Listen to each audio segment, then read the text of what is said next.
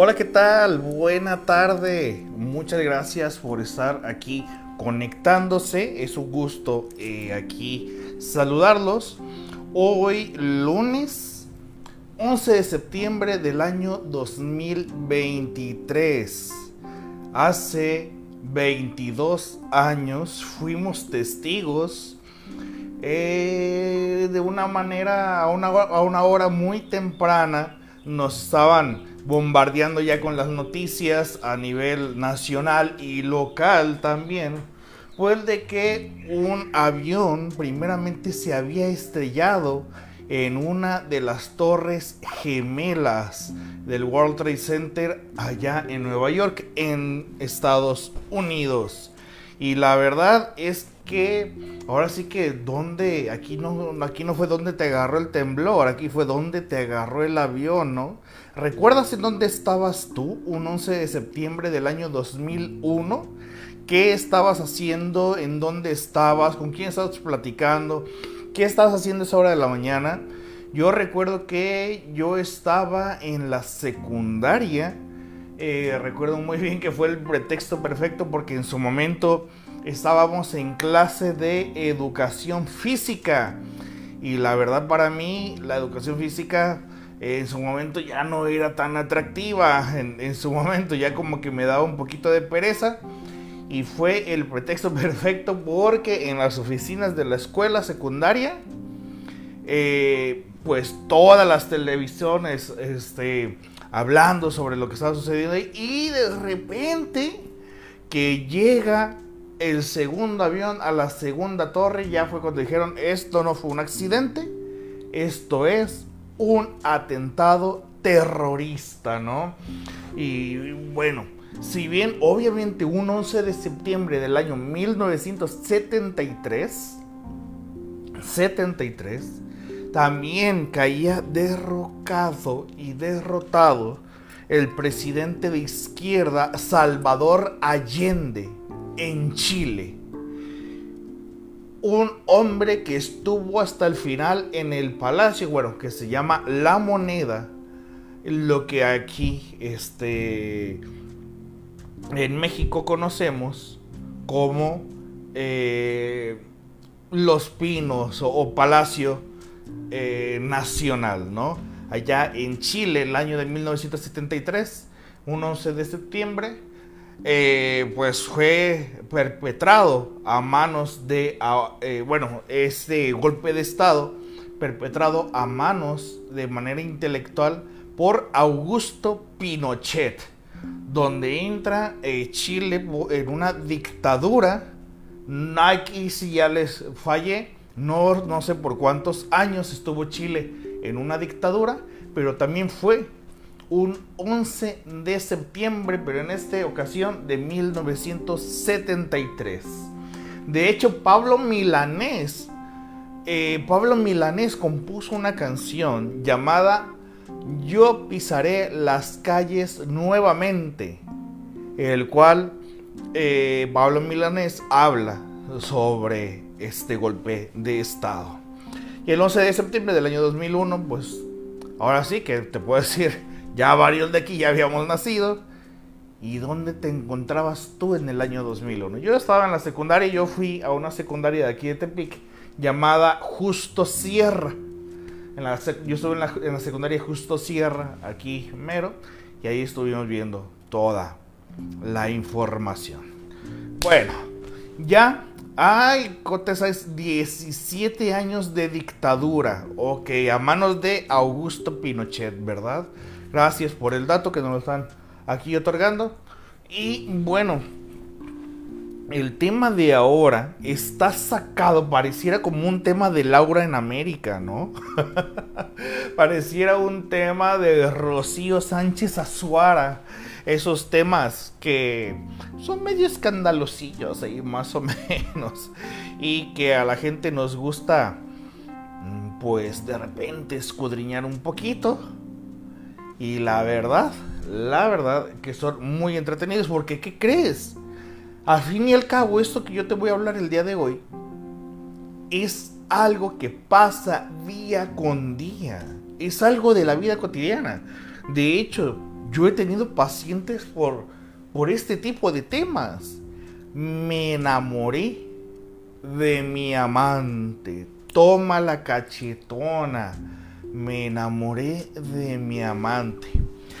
Independientemente, independientemente de tu moral, muy independientemente de tu moral, este tema existe y va a seguir existiendo.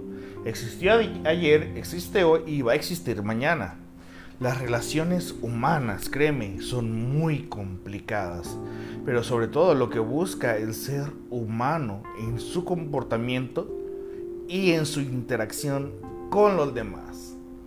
Bueno, pues para que se dé esta situación es porque hay una persona que está casado o casada y que ha comenzado así tal cual una, una relación extramarital. Es decir, ha comenzado a andar de novio o de novia teniendo estando en santo matrimonio, ¿no? Ya hemos hablado en muchísimas ocasiones, ya hemos hablado en muchísimas ocasiones por qué de la infidelidad. Muchos motivos por el cual se da la infidelidad. Ojo, la infidelidad no deja de ser una decisión. Yo lo que te estoy mencionando aquí, yo lo que te estoy mencionando aquí es que independientemente de las consecuencias, es lo que yo he observado que muchas personas mencionan, mencionan cuando dicen sus motivos por los cuales fueron infieles. Eh, no voy a profundizar mucho en el tema del por qué se da la infidelidad. Mejor eh, te invito a que busques en mi canal de YouTube o en mi canal de Spotify. Busca el tema de por qué somos infieles, los motivos de la infidelidad Ahí te vas a encontrar, yo ya he abordado ese tema en varias ocasiones, iba a decir muchas, para mí son muchas ocasiones, y ahí yo detallo a profundidad, según yo, para mi profundidad, el tema de fidelidad. Entonces es punto y aparte, ¿ok? Bueno. En una ocasión me preguntaban me preguntaban así tal cual, fíjate bien, ¿eh? Me preguntaban que si existía la posibilidad o de por qué no se daba del todo que cuando un sujeto ha comenzado a tener una, una amante, ¿por qué no termina de una vez la relación y se va con la amante? Yo siempre he mencionado que eh, el sujeto en su pareja ve muchísimas características y cualidades y virtudes por los cuales continuar en la relación. Pero hay dos que tres asuntos en los cuales dice, mm, no, yo ya no quiero seguir aquí, pero no son los suficientes como para terminar la relación. Y comienzan a salir con alguien más no terminan su relación oficial, pero sí comienzan a salir con alguien más. Bueno, en alguna ocasión me preguntan, oye, y, cuando se da una relación de amantes y que y que es a largo plazo y que ya duraron pues ya su tiempecito, dice, ¿por qué no se terminan juntando? Pues no, ¿cómo crees? Porque el sujeto en cuestión, es decir, el que está poniendo el cuerno, ustedes díganme si conocen un caso como el que les voy a contar o no. ¿Ok? ¿Por qué no se va con la amante? Porque a esa persona solamente la ve como amante no le ve más características, cualidades, virtudes o no le termina de llenar, entre comillas, como para que esa persona decida irse con su amante. Es decir, me satisfaces en una parte, pero no lo suficiente como para iniciar una relación contigo. Contigo tengo la satisfacción de que solamente es por ratitos que nos vamos a ver. Y hasta ahí, párale de contar. No te veo como pareja. Es decir, claro que es un gusto el poder estar contigo, pero no es suficiente como el gusto que tengo por mi pareja. Y la gente se preguntará, ¿y por qué le pones con a la pareja? Pues porque ha existido algo o ha dejado de existir, tal vez algún detalle en el cual o ya lo habló o ya lo demandó. Yo siempre he mencionado, ustedes díganme qué tan de acuerdo están, y esto lo van a encontrar en los lives, que una persona antes de ser infiel, primero también tuvo demandas que no fueron escuchadas en muchas de las ocasiones. Ojo, esto no es una justificación para la infidelidad. No te estoy diciendo que muchas personas han circulado por esa descripción. Hay personas que nos gustan, hay personas que nos gustan mucho y hay personas que nos gustan demasiado y hay gente que no nos gusta. Si es que pusiésemos eh, como esto que te dije suena como escala de Likert, ¿no? No me gusta, me gusta, me gusta mucho, me gusta demasiado, ¿no? Suena como escala de Likert en, estadística, ¿no? Eh, ahora,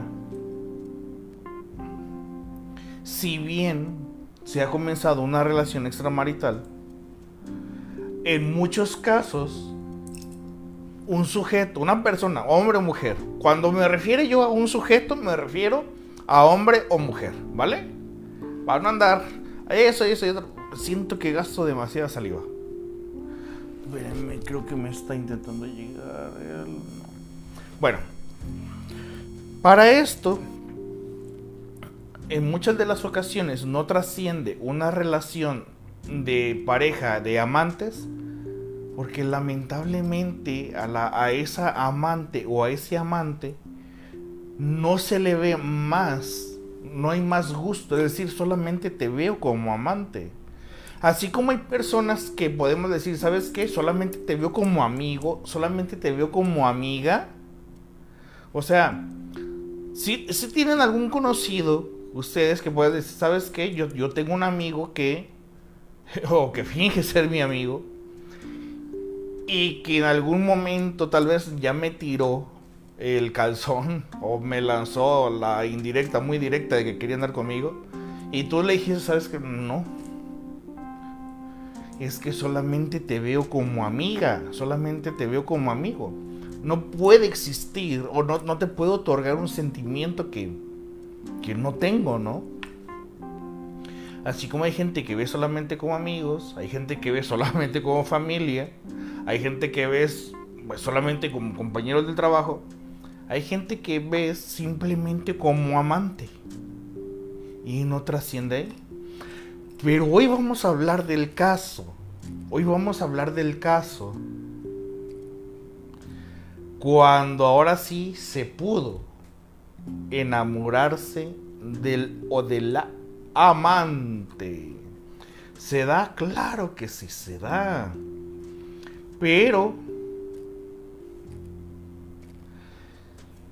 estar en pareja con una persona que es una relación de amantes, tú dime si es cierto o, si te cuadra o no lo que te voy a decir. Es como estar en una relación a distancia. ¿Por qué? Porque se aprovechan los momentos para llevarse bien, para disfrutarse, no quieren buscar, no quieren tener un momento, momentos para pelear, porque decimos, oye, Si de por sí es poco el tiempo en el que nos estamos tratando, nos estamos viendo y lo vamos a aprovechar para pelear, pues como que no. Entonces, ¿cuál es el caso, eh, cuál es el caso de ir a visitarnos cuando es a distancia? ¿Cuál es el caso de vernos si somos amantes y se supone que somos amantes para disfrutarnos, ¿no? Entonces, ay, me arranca el micrófono. Entonces, estar en una relación de amantes, pues es lo equivalente a estar como en una relación de distancia. Solamente nos vemos para lo placentero. Tratamos de no malgastar el tiempo en situaciones que solamente rasguen este, la relación, ¿no? O sea, queremos disfrutarnos.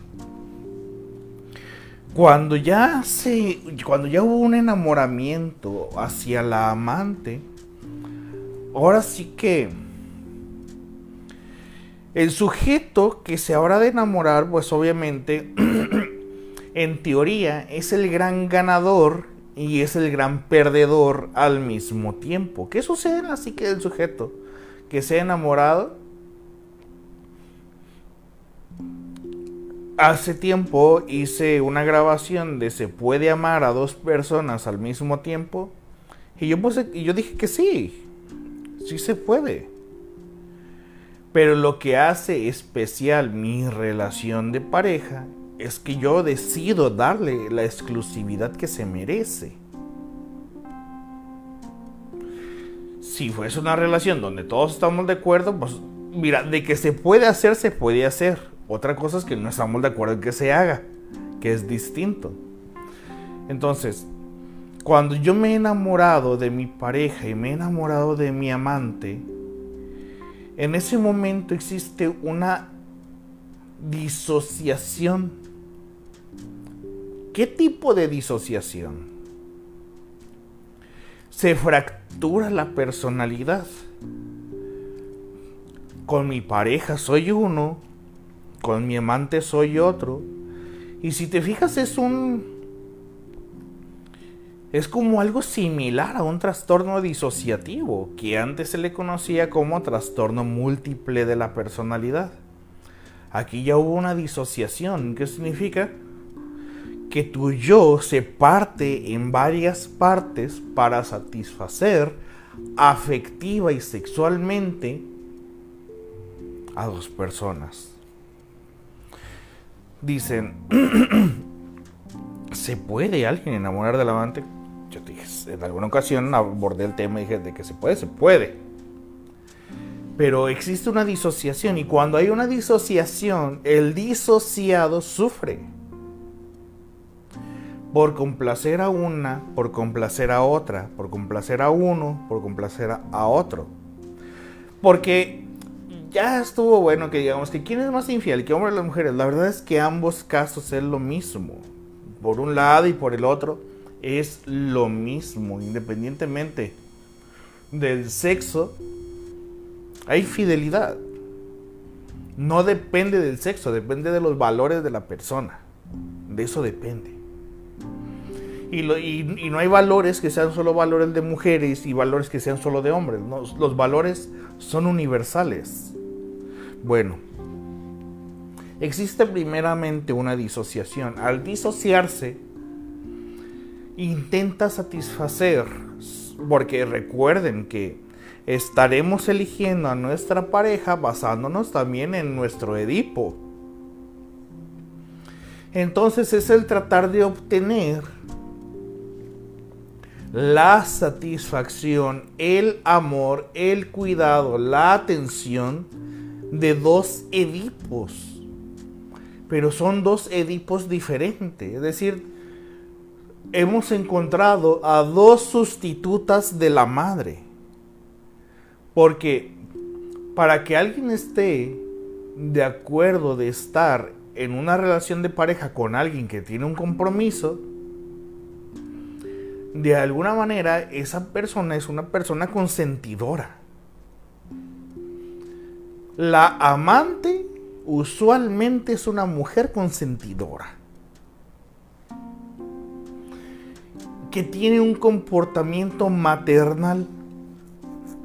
Ese comportamiento maternal tiene como cierta competencia, tiene cierto grado de competencia con la madre sustituta ya existente. Y esta madre sustituta ya existente, bueno, que no, que no sabe, que se entera hasta mucho después, que hay otra gran sustituta, independientemente de la reacción, ¿eh? Estoy hablando del sujeto que se encuentra en esa situación. Ese sujeto es el gran ganador, entre comillas. ¿Por qué? Porque es el sujeto que ha de tener, en este caso, dos madres sustitutas, las cuales están atendiendo el cuidado del mismo. Y si no es el cuidado del mismo, entonces cuando el sujeto se llega a enamorar de su amante, cuando el sujeto, fíjate bien, ¿eh? Cuando el sujeto se llega a enamorar de su amante, es porque siente que su esposa ya no lo está maternando tanto. Aquel sujeto que se deja de sentir maternado por su pareja, comienza a buscar una madre sustituta, la cual la encuentra en la pareja. Porque si la pareja es consentidora, lo más seguro es que va a buscar una amante consentidora, que tenga el comportamiento de una madre, una madre cariñosa. Cuando un sujeto se enamora de su amante, es porque ha dejado de percibir a su pareja como una madre sustituta, como una madre consentidora.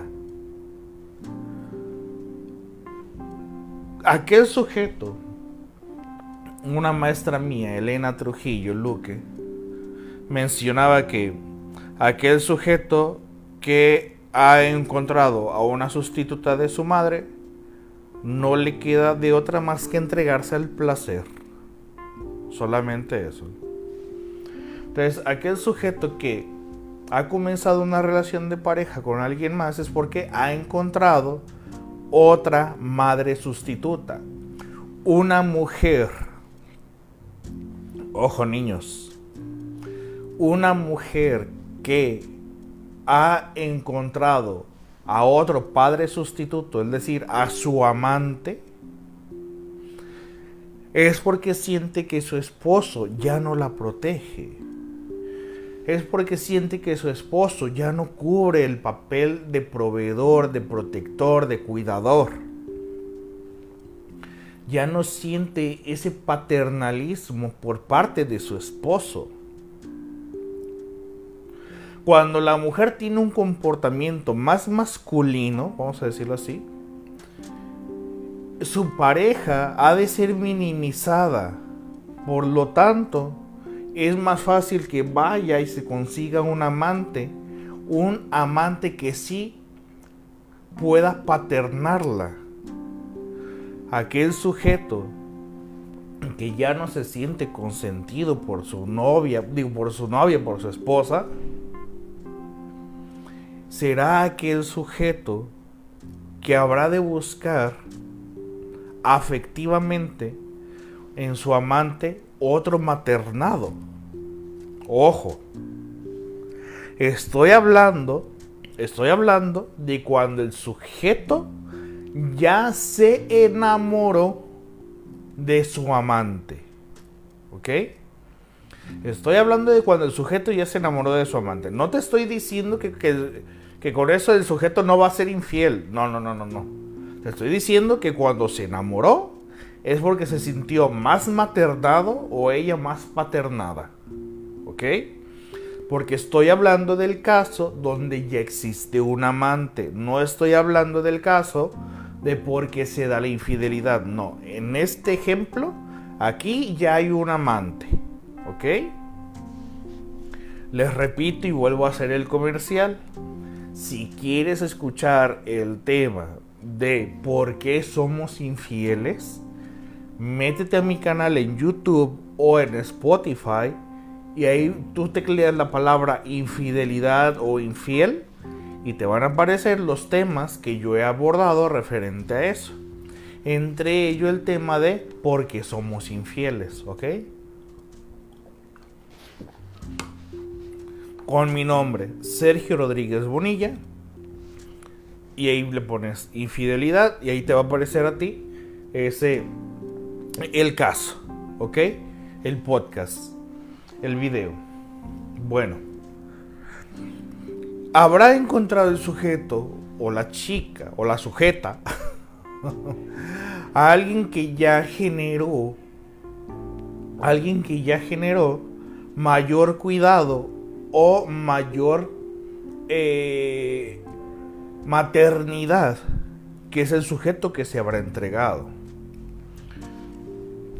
En ese momento del enamoramiento, ¿cómo sabemos cuando alguien eh, ha comenzado una relación de pareja y que se ha enamorado? cuando ha iniciado con un amante y se ha enamorado, bueno, pues tan solo piensa, se está comenzando una nueva relación de pareja. ¿Qué es lo que haces tú? ¿Qué es lo que haces tú cuando recién comienzas una relación de pareja? Si nunca te ponías perfume, ahora te pones perfume. Si nunca te bañabas, ahora te bañas te pones la ropa que usualmente no te ponías, si nunca te ponías vestido, ahora te pones vestido. Eh, mm, lo, que tú así, lo que tú haces usualmente cuando comienzas una nueva, una, una relación de pareja. Eso es lo que está haciendo una persona cuando comienza con alguien más, lo mismo que comenzó contigo. Así de simple, lo mismo que comenzó contigo. Y cuando el sujeto se enamora, es porque ya no le importa, ya no le importa para nada dejar huellas, ¿no? Dejar evidencias que algunas sean demasiado obvias de que ya hubo algo con alguien, ¿no? De que ya hubo algo con alguien. Bueno, en ese momento ¿Qué es lo que está haciendo el sujeto cuando se ha enamorado de alguien más? Y que dice, pero amo a mi amante, pero no quiero dejar a mi esposa. O sea, porque si se dan ese tipo de casos, no vamos a decir que no. O amo a mi amante y no quiero dejar a mi esposo.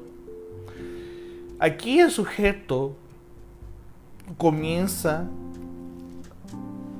Busquen ustedes, busquen ustedes un ratito más las estructuras clínicas de Lacan. Estructuras clínicas de Lacan, ¿ok?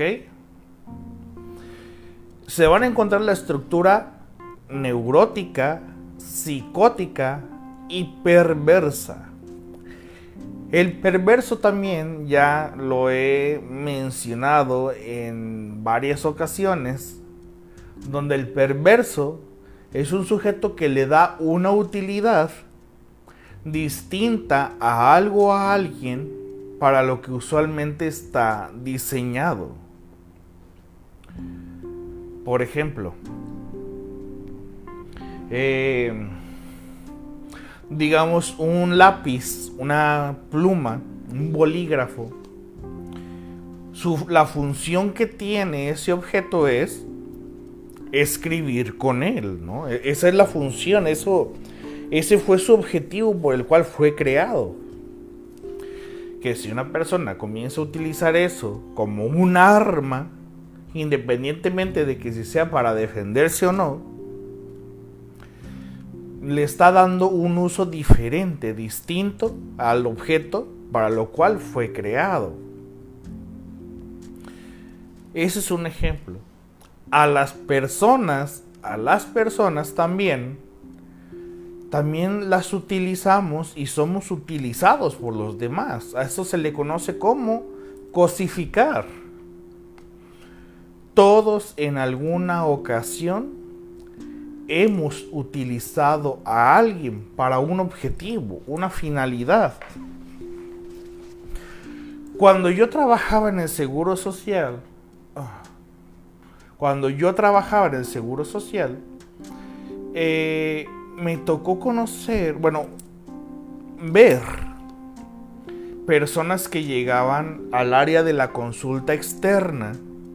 Me tocó ver gente que llega y a la asistente médica eh, la gente llegaba, oye, este, vengo a reportarme, vengo con el doctor fulano. Ah, sí, sus citas a las cinco y media de la tarde. Ah, ok, está bien. Más para decirte que ya llegué. Ok, perfecto. Me tocaba conocer gente que lo que hacía desde un inicio era, ay, ¿quién está de asistente médica? Fulana. y que le llegaban a la asistente médica que con un regalito de una fruta, que una torta y un refresco, o solo el refresco. Un regalito intentando como ganarse al asistente, pensando para que me pase rápido, ¿no? Entonces llegaban las señoras con su regalito y la asistente médica, sí, es que la pegaba la, eh, la paciente, si es que se ganaba la confianza, pues prácticamente la compraba. Y sí, efectivamente, si alguien faltaba, pásate tú, ¿no? el eh, decir, aquí qué fue lo que pasó. Sí, soborné a la asistente médica, pero la cosifiqué, es decir, la utilizo, la compro, la utilizo para que sea el pase rápido con el médico y me atiendan rápido. Desde algo tan sencillo como eso.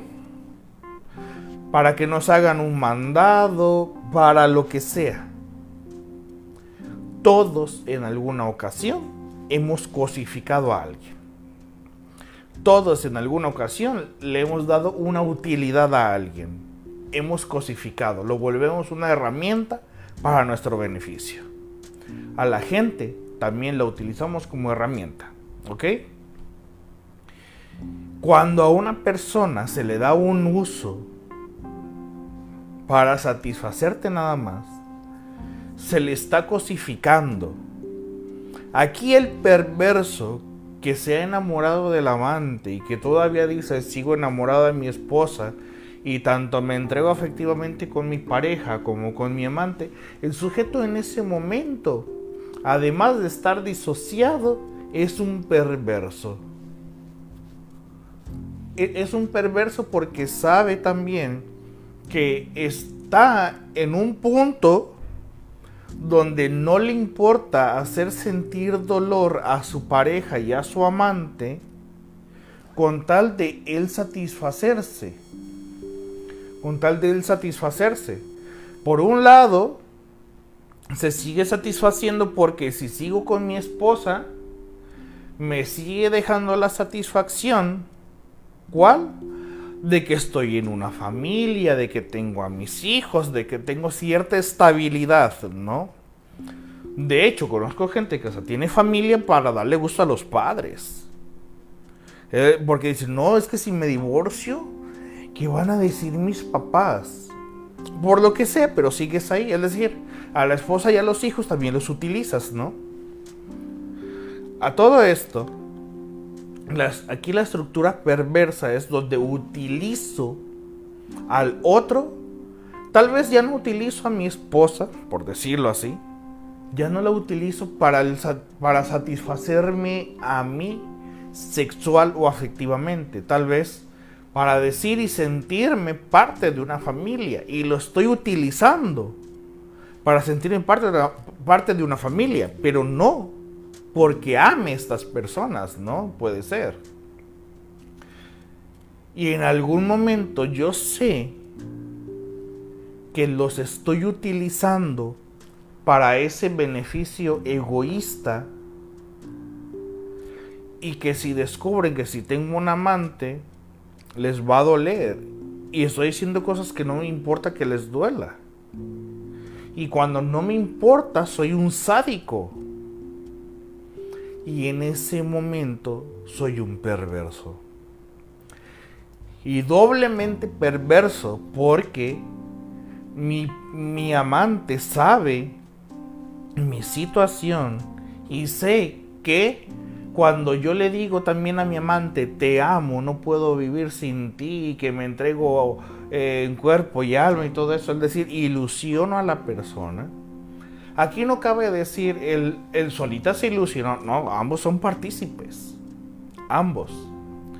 Pero y que la otra persona que está como amante sigue participando, pero yo tengo que decirle, fíjate bien, ¿eh? sé que tengo que decirle palabras bonitas para que se quede. Y sin necesariamente amar del todo, pero quiero que esté, ese es otro acto mayormente perverso, porque también si digo algo que no siento del todo, pero lo digo para que la otra persona se quede, entonces es una perversión. Y vuelve a ser sádico, porque sé que esto es una mentira y que en algún momento le va a doler y que tan solo si nos ponemos en el papel del otro, ¿cómo te sentirías tú sabiendo que tu pareja, al despedirse de ti, va y se con otra, va y se duerme con otra todas las noches? Duele. Entonces, a mi, a mi amante le hago saber que nos vemos el día de mañana o cuando ya le digo no me escribas, no esto, no lo otro, le estoy haciendo saber voy a estar ocupado acá. Por lo tanto, no me metas en problemas, es decir, voy a estar con la otra persona. Voy a estar con la otra persona y oye, y saber que tu pareja está con alguien más, pues claro que duele. Entonces sé que si mi amante también ya se enamoró de mí, entonces otro acto perverso es saber que estoy con alguien que le estoy causando dolor y aún así perpetuarle el dolor. Así como es el gran ganador, el sujeto, también es el gran perdedor al mismo tiempo, porque a pesar de que él se puso solito en esa situación, él se puso solito en esa situación, pues el sujeto es aquel sujeto que se entrega y solamente quiere que se hagan cargo de él. Es el sujeto que desea ser maternado. No le basta una mujer para satisfacer el Edipo. O aquella mujer que no le basta un hombre para sentirse cuidada, protegida. Que no tiene los recursos tal vez en el momento para hablar con su pareja y hacerle saber que ya no existe cierta satisfacción ahí. Pero que no tiene tampoco las palabras para decir ya me quiero ir de aquí. El sujeto es el gran ganador y el gran perdedor porque al mismo tiempo también goza un beneficio, pero también sufre una pérdida. Porque el eje central de este tema es el sujeto que está en esa situación. Que ahora, que también en alguna ocasión toqué el tema, y esto tú lo puedes ver en, igual en un video que grabé, para YouTube o en un audio para Spotify eh, que se llama el síndrome de la otra. Cuando genera mucho placer ser el amante. El placer de ser el amante. O el placer de ser la amante. O también el síndrome de Fortunata. Así lo pueden encontrar. Que hay gente que únicamente se relaciona con personas siempre y cuando yo vaya a ser el amante. Y es decir, como aquel hombre que se relaciona solamente con mujeres casadas o mujeres con novio. Hay mujeres que se relacionan solamente con hombres siempre y cuando estos sean casados o tengan novio. Mucha gente va a decir, ah, es que es porque tiene baja autoestima. Al contrario, tienen una autoestima altísima. Porque dicen, ¿sabes qué? Yo solamente quiero satisfacer este deseo sexual. Pues me conviene una persona que esté casada, casado y que no me quite tiempo. Es decir, saben muy bien lo que quieren, ¿no? Eh, no generalizo, obviamente. Hay, si nos vamos al estudio de caso por caso, pues, que esa es la finalidad del psicoanálisis, caso por caso, caso por caso. No podemos generalizar del todo el psicoanálisis. Volviendo al eje central, que es el sujeto que se enamora, la persona que se enamora, aquella mujer que se ha de enamorar de dos hombres al mismo tiempo, obviamente también satisface la parte del sentirse deseado. Pregunta. Cuando subes una fotografía a Facebook, a Instagram, a donde quieras, y que recibes muchas reacciones, ¿a poco no es una gran satisfacción saber que le agradas a los demás? Independientemente de que si les das entrada o no, independientemente de que lo que sea, el saber que alguien más le dio like a tu fotografía, ¿a poco no te sube un poquito el ego? Claro que sí. Sí te sube el ego. Te satisface. Para esto,